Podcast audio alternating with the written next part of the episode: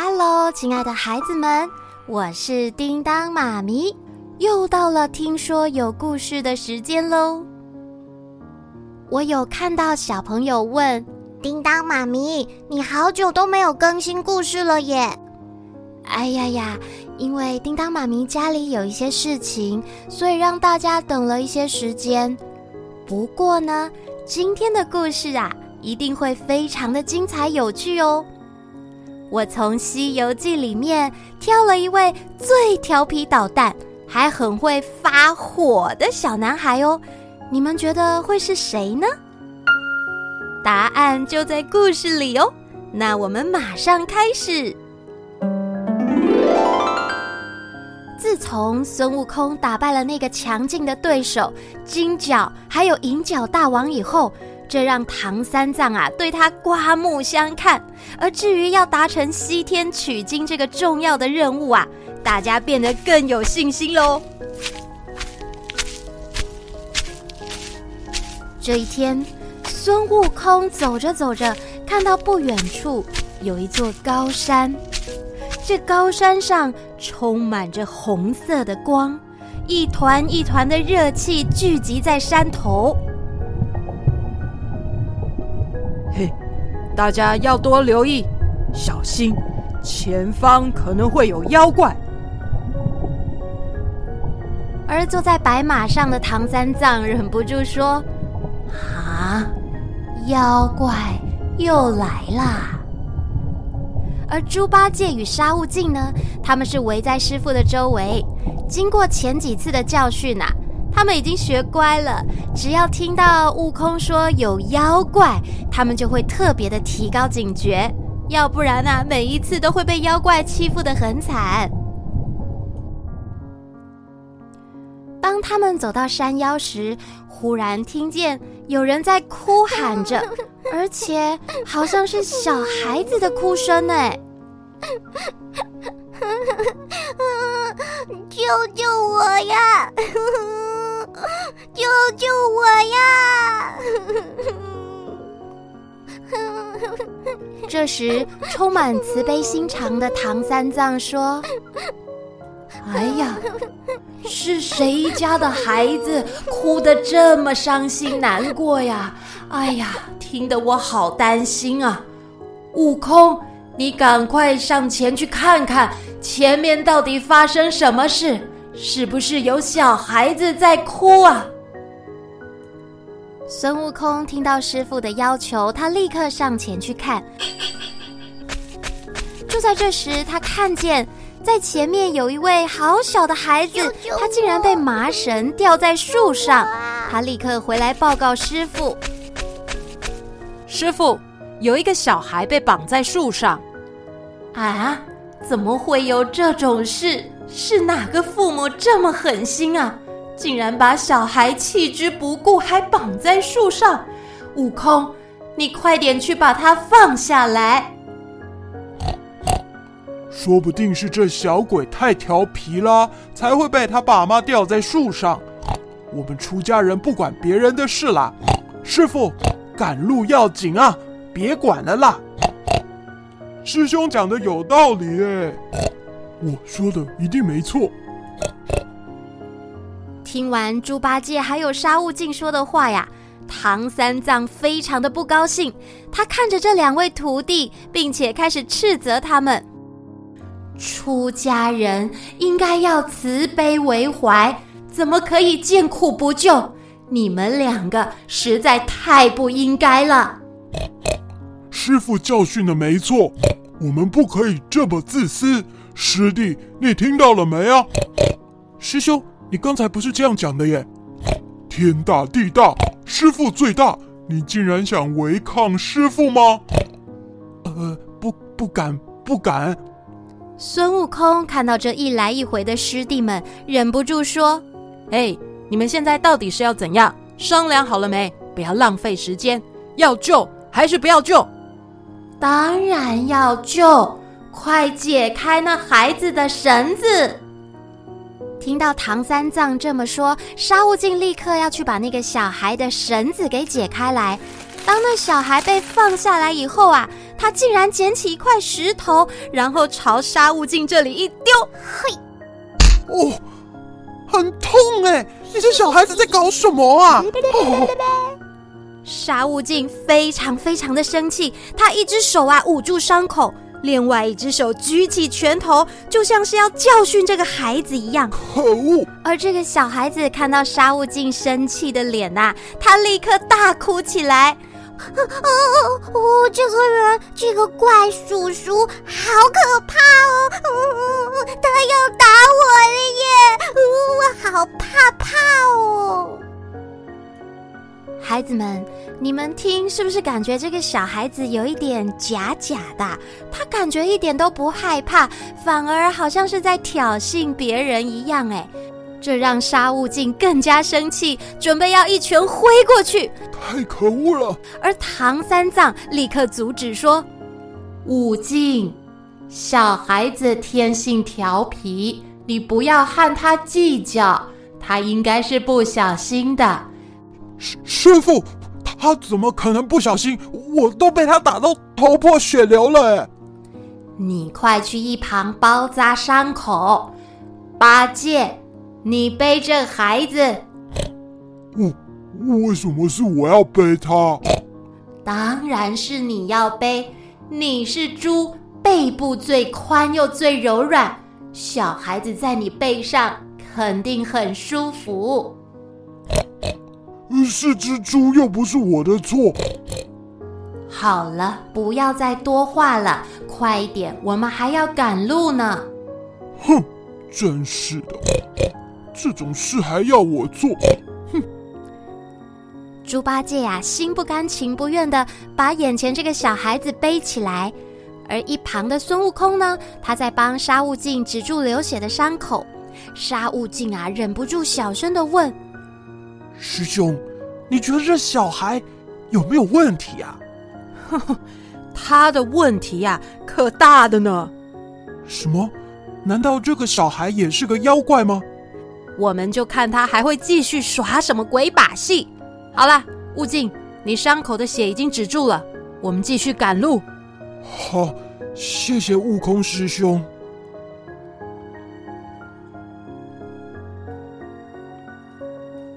经过一番折腾，唐三藏一行人继续往西前进。沙悟净还有孙悟空走在前面，而猪八戒呢，背着孩子走在最后。他们经过一棵又一棵有藤蔓垂下来的大树。忽然之间呐、啊，这个背上的孩子啊，抓住一条藤蔓，然后用力的朝猪八戒的脖子缠绕。厉害！嘿，哇！救救救救命啊！猪八戒被勒得喘不过气来，他只能乱叫求救。沙悟净啊，往后一看，什么怪声音？啊啊啊！二师兄快被勒死了！快救！怎么会这样？悟空，你快去救你的师弟！师弟，你怎样了？当孙悟空转身的时候啊，这勒住猪八戒脖子的藤蔓竟然也松开了，猪八戒虚弱的昏倒在地上，而这小孩呢，也从他的背上滑了下来。哎呦，好痛哦！唐三藏看到了，他立刻过来，而且还用指责的口气跟猪八戒说：“八戒，你走路没看路吗？竟然会被藤蔓给勒住脖子！”如果你把那孩子摔在地上，那可不得了啦！师师傅，是是这小鬼想把我给勒死，我我饶他不得呀！孩子啊，看到猪八戒朝他大吼，马上又哭了起来。哎，这个胖叔叔好凶哦，人家人家好害怕。八戒，你在胡说什么？这孩子这么小，怎么可能伤害你？你看看，你又吓到他了。嗯，对呀，胖叔叔好凶哦。乖，不怕。有没有哪里受伤？没有，我只是被他吓到而已。猪八戒完全不知道该怎么解释，而沙悟净呢，则是很怀疑的看着那位小孩。他发现这小孩竟然目露凶光的瞪着他，哼，哼，果然不是一般的小孩。这时，唐三藏就对孙悟空说：“悟空，换你背他。”孙悟空的脸上立刻浮现了不怀好意的表情。我非常愿意。而这小孩子，他似乎已经知道孙悟空早就看穿他了，所以他就站起来，高高举起双手。就在这时候，天空啊一片乌云密布，狂风大作，就连地上的树干也一只一只被连根拔起来。每一个人都被风吹得东倒西歪的，救命啊！这怎么回事？哪来的这么大风啊？当这奇怪的风渐渐变小的时候，只看到周围一片乱七八糟、满目疮痍的。孙悟空拍了拍身上的沙土，说：“哼，这小孩的法力还真的蛮强的耶！”师兄。师师傅，啊，师傅，师傅不见了！唉，真是的，果然跟那个小孩有关。他是有备而来的。我要来问问这里的土地神，看看这小孩啊，究竟是何方神圣。气急败坏的孙悟空想要找土地神来问问，究竟这个小孩啊是从哪里来的。突然，就出现了一大群衣衫破烂的老人，他们呐、啊、惊慌失措的来到悟空的面前。大圣，我们是这里的土地神和山神啊！啊，为什么有这么多人啊？而且你们怎么穿的这么破烂呢、啊？领头的土地神呐、唉声叹气地说：“啊，大圣，你有所不知啊，这座山叫做六百里钻头号山，每十里就有一位土地神和山神来镇守，所以总共有六十位。”自从有一位叫红孩儿的妖怪来霸占山头，他仗着自己武功高强，时常到处逞凶斗狠，我们都不是他的对手，只好逃出庙宇，过着每天流浪的生活。啊，嘿，你们不是土地神、山神吗？怎么这么没用啊？大圣，你可别小看红孩儿啊！他是牛魔王的儿子，他得到父亲的真传，法力很高的。什么？你说牛魔王的儿子啊？哎呦，那就没问题了。牛魔王可是我多年的结拜兄弟耶，这小鬼嘛，就算是我的侄子。好了。这件事交给我办，我好好劝劝这侄儿，要他别那么不乖了啊！这个红孩儿啊，他住在火云洞里面，你往前走几里路以后就会看到了。好，我知道了，师弟们一起去拜访我的侄子红孩儿吧。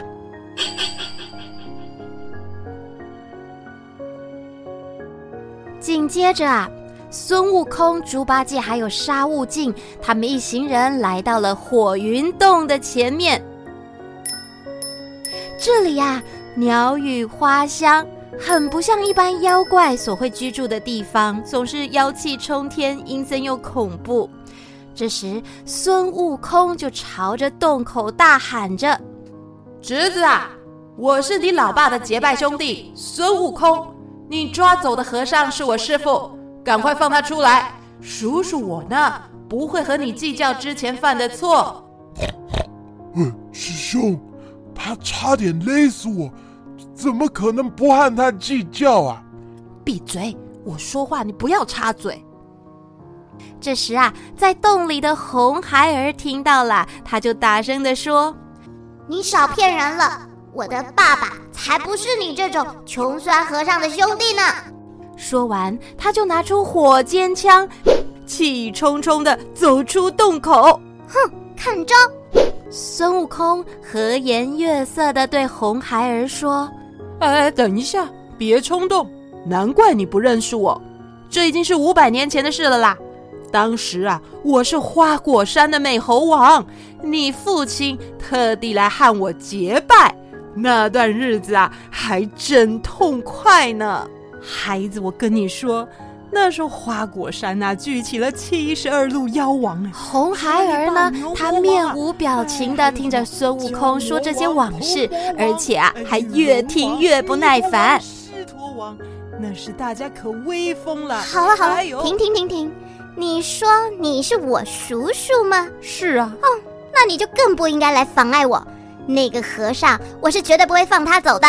我要剥他的皮，吃他的肉！哼，你也太不听话了吧！叔叔讲话你还顶嘴？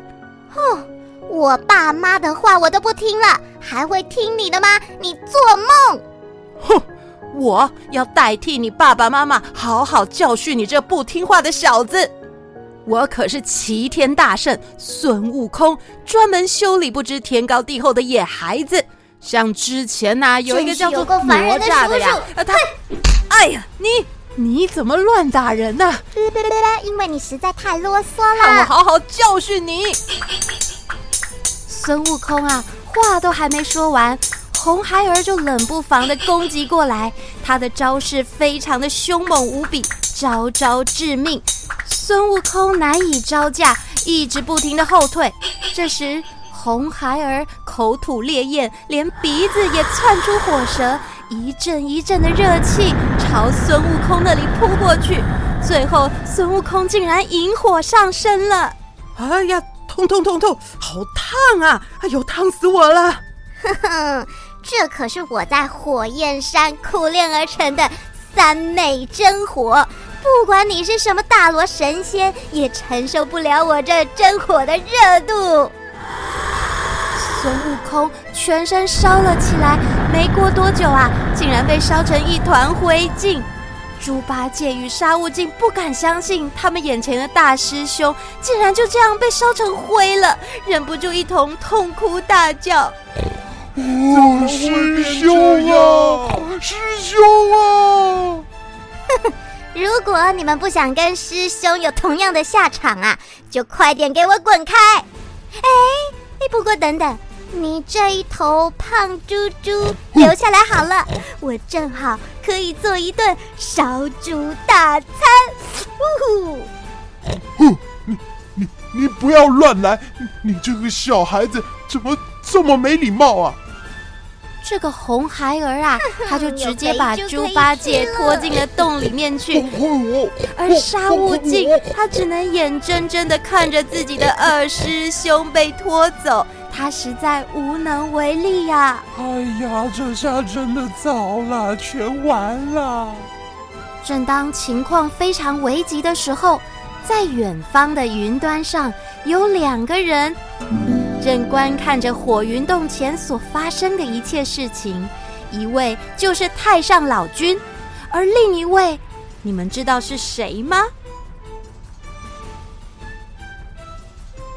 没错。他就是早就脱困的孙悟空。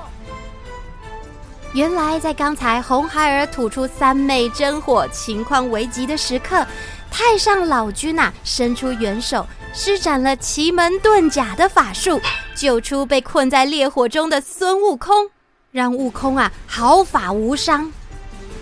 哦，谢老君了。没想到这小孩的法术还挺厉害的嘛。把我烧得红彤彤的，你看看，这又是你当年踢翻炼丹炉所造成的后果啊！怎么又是我害的？炼丹炉被你踢倒了以后，熊熊的炉火啊，从天而降，变成肆虐人间的天火，有好多的人类啊因此浩劫而亡。虽然日后火势逐渐变小了，但还是留下一座火焰山。而在那个时候，天赋异禀的红孩儿就在火焰山那里出生了。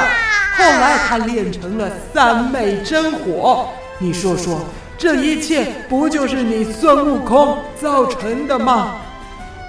什么？那太上老君，我要怎么对付那个会玩火的红孩儿啊？嗯，我想想。水能够克火，悟空，你要用大水来制住它，而我呢，会请天庭的高人出手相助。毕竟这个红孩儿的功力不在你之下，单靠你一人也难以打倒他的。哼，好吧，那我马上去龙王宫，我去请求海龙王的帮忙。孙悟空啊，就驾着筋斗云，一下子就冲进了海底龙宫。而龟仔相一看到啊，想起当年孙悟空大闹海龙宫的事情，他吓得马上把头缩进龟壳里面。哎呦哎呦，他又要来乱了。而坐在龙椅上的海龙王一时不知所措，他只能轻轻地说：“好久不见啊，美猴王。呃呃，不是。”呃，齐天大圣才对。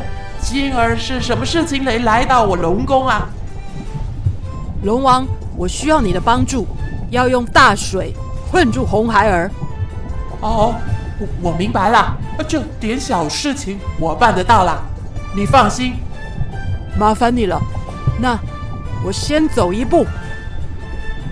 这时啊，龟仔象伸出了头说：“奇怪。”这个猴子的态度好像变得比较好了耶。呃，是啊，去西天取经果然能修身养性啊。龙王，那趁现在，我们要求呃孙悟空把先前借走的宝物还给我们龙宫啊。哎哎，反正他还用得到，不急着他还了。龙王，你现在还怕他吗？别别多嘴。快去准备引大水到火云洞。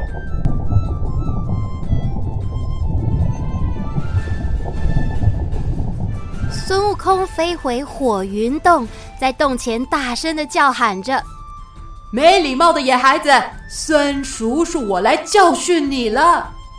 啊，又是你！上次没烧死你，你不甘心吗？废话少说，上次是让你几招。这一次啊，你别想了！孙悟空挥着金箍棒攻向红孩儿，两个人快速过招，你来我往，互不相让。孙悟空他的斗志非常的高昂，不再轻敌了。而红孩儿呢，他以为吐出三昧真火就可以将孙悟空制服，但没想到孙悟空又立刻逃脱。这一次啊，红孩儿居然占于下风了。当他急于脱困的时候，口中又再度冒出火苗。就在这时，突然天空乌云密布，倾盆大雨从天而降。可可恶，怎么现在下雨了？原本要窜出的火蛇啊，突然被这个大鱼给灭掉了。红孩儿一时乱了阵脚。嘿，我的火没用，怎么办？这时，天空上降下了一台莲花座，而孙悟空也同时间消失了。红孩儿见到莲花座啊，他一时很好奇，跳了上去。没想到莲花座的花瓣竟然化成无数个锐利的刀，刺向红孩儿的屁屁。他痛得大叫：“ 好痛，好痛啊！”这个锋利的刀啊，就好像钩子一样，让红孩儿完全没有办法脱身。而五个金箍同时间从天而降，纷纷紧紧地套住他的四肢还有脖子，让红孩儿动弹不得。孙悟空呢，他与太上老君在云端上看着红孩儿受困在莲花座里面。太上老君就说：“这孩子的野性不输给你悟空啊，所以我去请菩萨来收拾他。”孙悟空看得目瞪口呆，久久都不能说话。过了一会儿，他才说：“菩萨真是法力无边呐、啊！我自己曾经被如来轻易地压在五指山上，哦天哪！现在想起来，我的额头都会冒汗呢、啊。如今红孩儿啊，也被菩萨给收服。果然，人外有人，天外有天呐、啊！悟空，你赶快去救你的师傅，还有师弟。”孙悟空他进入了洞里面，松绑了唐三藏与猪八戒，并且告诉他们事情的经过。接着，师徒们虔诚着跪地膜拜，感谢菩萨施以援手，帮助了他们制服妖怪红孩儿。离开了火云洞以后啊，唐僧师徒一行人一连赶了好几天的路。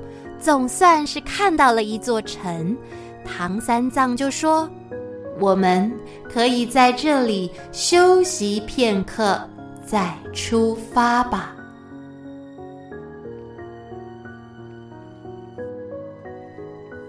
好了，亲爱的孩子们，这就是《西游记》里面难缠的红孩儿的故事，非常的精彩又刺激。分享给你们。那今天叮当妈咪的故事就说到这里，期待再说更多好故事给你们听。那我们就下次见喽，拜拜。